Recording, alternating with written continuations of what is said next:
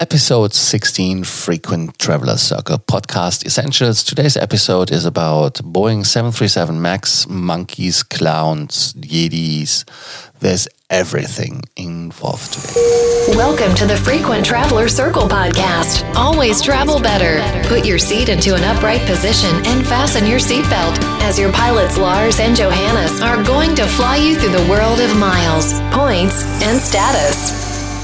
In the German version of this podcast, we talk already so often about the 737 MAX and the dramas which are unfolding in Seattle. And again, here we have something which is kind of, um, yeah, it's. Uh, it's, I'm, I'm, I'm lost with words, and um, it's really unbelievable what they are offering. And um, now they gave emails and internal uh, communication to the um, House of uh, Senate committees. It was more than 100 pages um, where the employees talked about the 737 MAX. And um, they were talking about clowns and monkeys. The fully, um, yeah, the full quote, um, what they said is that um, designed by clowns who are in turn are supervised by monkeys the, or piss poor design. Um,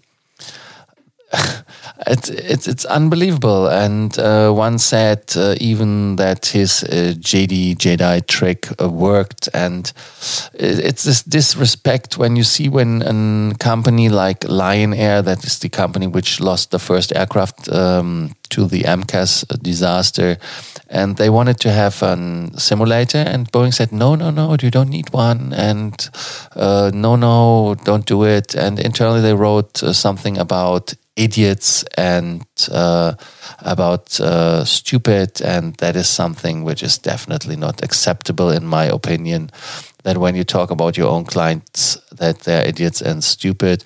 So you see that um, that. Um, the uh, blind people were well aware of um, the um, situation that they wanted to train and put money into uh, safety, and Boeing just said no. And the reason why, because they wanted to avoid that you need more than a differential tra- that you may need a bigger differential training, and not only the iPad course. Um, yeah, understandable as they wanted to save money, but at the end of the day. Um, it it came back to them, and uh, karma is a bitch. And I think that the arrogance which is shown in the wording is is absolutely despicable and um, not acceptable. I hope that uh, Boeing took measures for the employees who wrote this, and that they have now to look for different opportunities to get their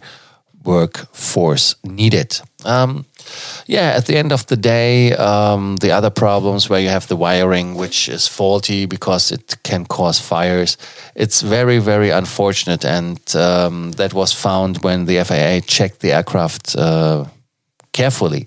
And you see now that Boeing is having a problem because when they try to make shortcuts, now the FAA is really behind them and saying, no, no, no, we have to check everything, quadruple check. So they feel it even with the 777X, which had the problem with the fuselage, which collapsed uh, with the pressure test. But they will have now a version of the 737 which has the first flight soon, as well as they're making the first tests that the aircraft is airworthy.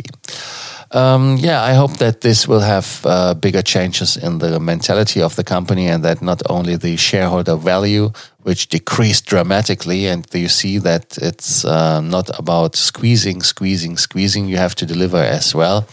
Um, that Boeing will change its, um, yeah, it's kind of how they work and how they yeah, they respect their customers and the lives of people. I hope that um, that will change really dramatically. What is your opinion about the Boeing 737 MAX? Uh, is the name change they are talking about? Um, does it make sense? Like uh, there are aircrafts from Ryanair which have already another um, type designator. So is this something? Would you fly with the 737 MAX, what is your opinion? Do not hesitate to write us in the comments section or just send us messages like a lot of people do. We are happy that you are listening and that you subscribe to our Frequent Traveler Circle podcast essentials. So let us know what you think and thank you so much. Bye bye. Thank you for listening to our podcast, Frequent Traveler Circle. Always travel better and boost your miles, points, and status. Book your free consulting session now at www.ftcircle.com now.